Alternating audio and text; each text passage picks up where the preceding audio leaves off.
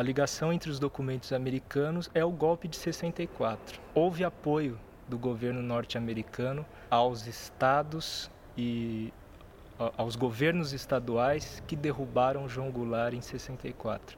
Houve apoio do governo norte-americano nas eleições, através de uma conta criada num banco no Canadá, um instituto que chamava IPES, Instituto de Pesquisa Estudos Sociais, um instituto brasileiro, obtinha recursos através desse banco do Canadá para apoiar candidatos que eram anti-Goulart, eram contrários ao tipo de governo que o João Goulart estava implementando.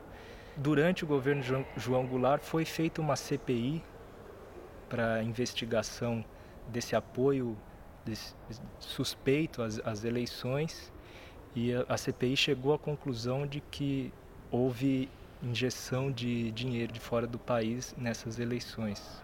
E um dos documentos que, que a Voluspa estava interessado, por exemplo, era essa, é, o relatório dessa CPI que eu encontrei no, no arquivo da Câmara dos Deputados.